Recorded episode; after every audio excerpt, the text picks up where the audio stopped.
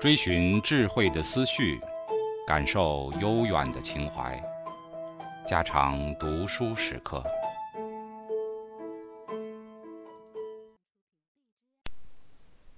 张爱玲传奇《倾城之恋》。上海为了节省天光，将所有的时钟都拨快了一小时。然而白公馆里说，我们用的是老钟，他们的十点钟是人家的十一点。他们唱歌唱走了板，跟不上生命的胡琴。胡琴咿咿呀呀拉着，在万盏灯的夜晚，拉过来又拉过去，说不尽的苍凉的故事，不问也罢。胡琴上的故事，应当由光艳的伶人来扮演的。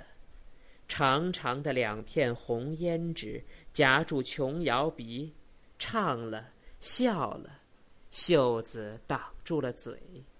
然而这里只有白四爷单身坐在黑沉沉的破阳台上，拉着胡琴。正拉着，楼底下门铃响了。这在白公馆是一件稀罕事。按照从前的规矩，晚上绝对不坐醒出去拜客。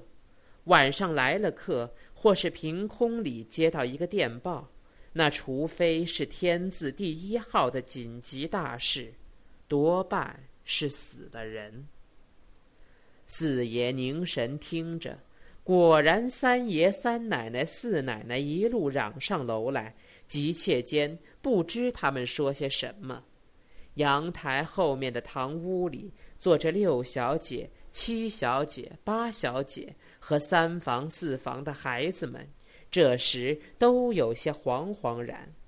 四爷在阳台上暗处看亮处，分外眼明。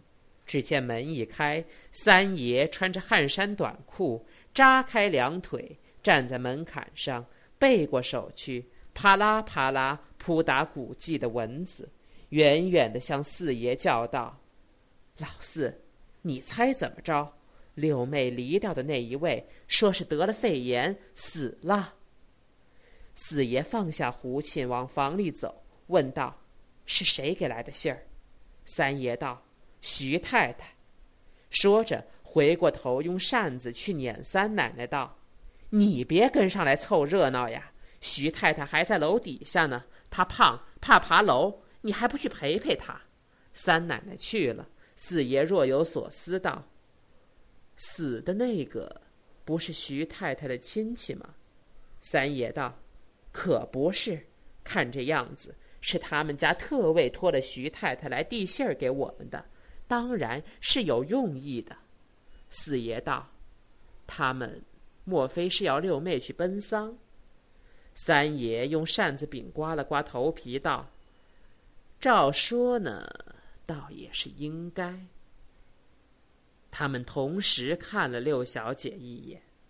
白流苏坐在屋子的一角，慢条斯理绣着一只拖鞋。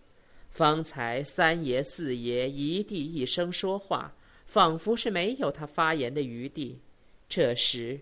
他便淡淡的道：“离过婚了，又去做他的寡妇，让人家笑掉了牙齿。他若无其事的继续做他的鞋子，可是手指头上直冒冷汗，真涩了，再也拔不过去。”三爷道：“柳妹，话不是这么说。他当初有许多对不起你的地方，我们全知道。”现在人已经死了，难道你还记在心里？他丢下的那两个姨奶奶，自然是守不住的。你这会子堂堂正正的回去替他代孝主丧，谁敢笑你？你虽然没生下一男半女，他的侄子多着呢，随你挑一个过继过来。家私虽然不剩什么了，他家是个大族，就是拨你看守祠堂，也饿不死你母子。白流苏冷笑道。三哥替我想的真是周到，就可惜晚了一步。婚已经离了这么七八年了，依你说，当初那些法律手续都是唬鬼不成？我们可不能拿着法律闹着玩呢。三爷道：“你别动不动就拿法律来唬人，法律呀，今天改，明天改，我这天理人情、三纲五常可是改不了的。你生是他家的人，死是他家的鬼，树高千丈，叶落归根。”刘苏站起身来道：“你这话七八年前为什么不说？”三爷道：“我只怕你多了心。”只当我们不肯收容你，流苏道：“哦，现在你就不怕我多心了？你把我的钱用光了，你就不怕我多心了？”三爷直问到他脸上道：“我用了你的钱，我用了你几个大钱？你住在我们家，吃我们的，喝我们的，从前还罢了，添个人不过添双筷子。现在你去打听打听看，米是什么价钱？我不提钱，你倒提起钱来了。”四奶奶站在三爷身后，笑了一声，道：“自己骨肉，照说不该提钱的话，提起钱来，这话可就长了。我早就跟我们老四说过，我说老四啊，你去劝劝三爷，你们做金子、做股票，不能用六姑奶奶的钱呐，没得沾上了晦气。她一嫁到了婆婆家。”丈夫就变成了败家子儿，回到娘家来，眼见的娘家就要败光了，天生的扫帚星。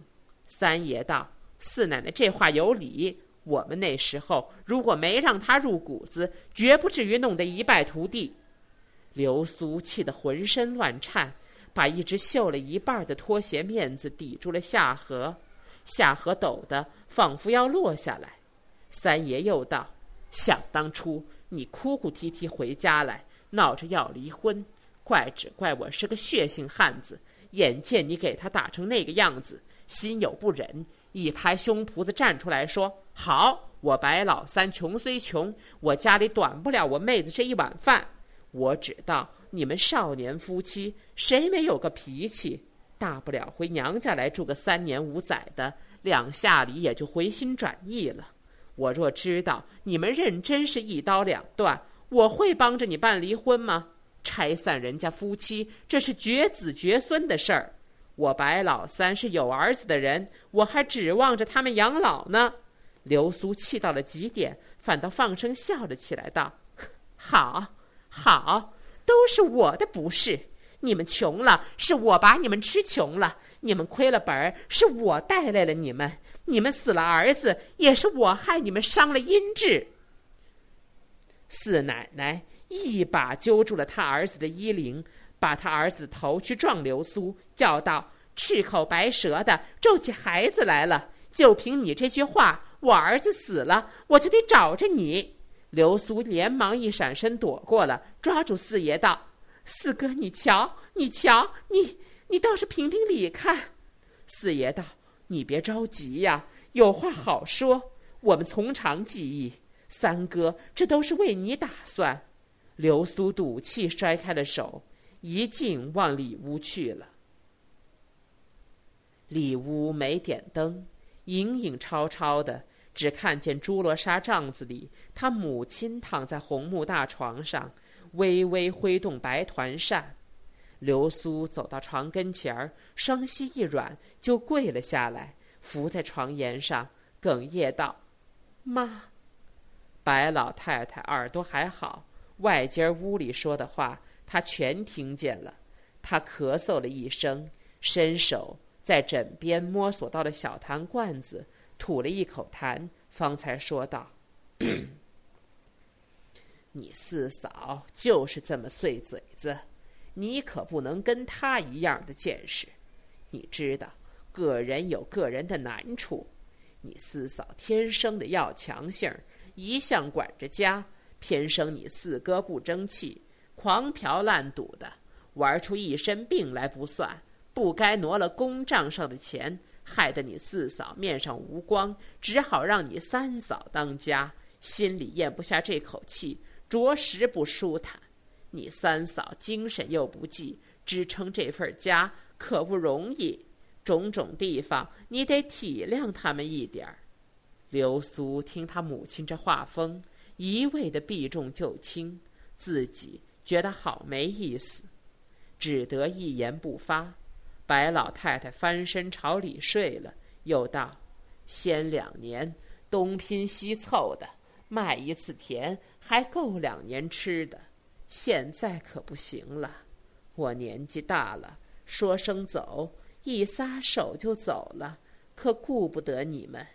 天下没有不散的筵席，你跟着我总不是长久之计，倒是回去是正经，领个孩子过活儿。”熬个十几年，总有你出头之日。家常读书制作，感谢您的收听。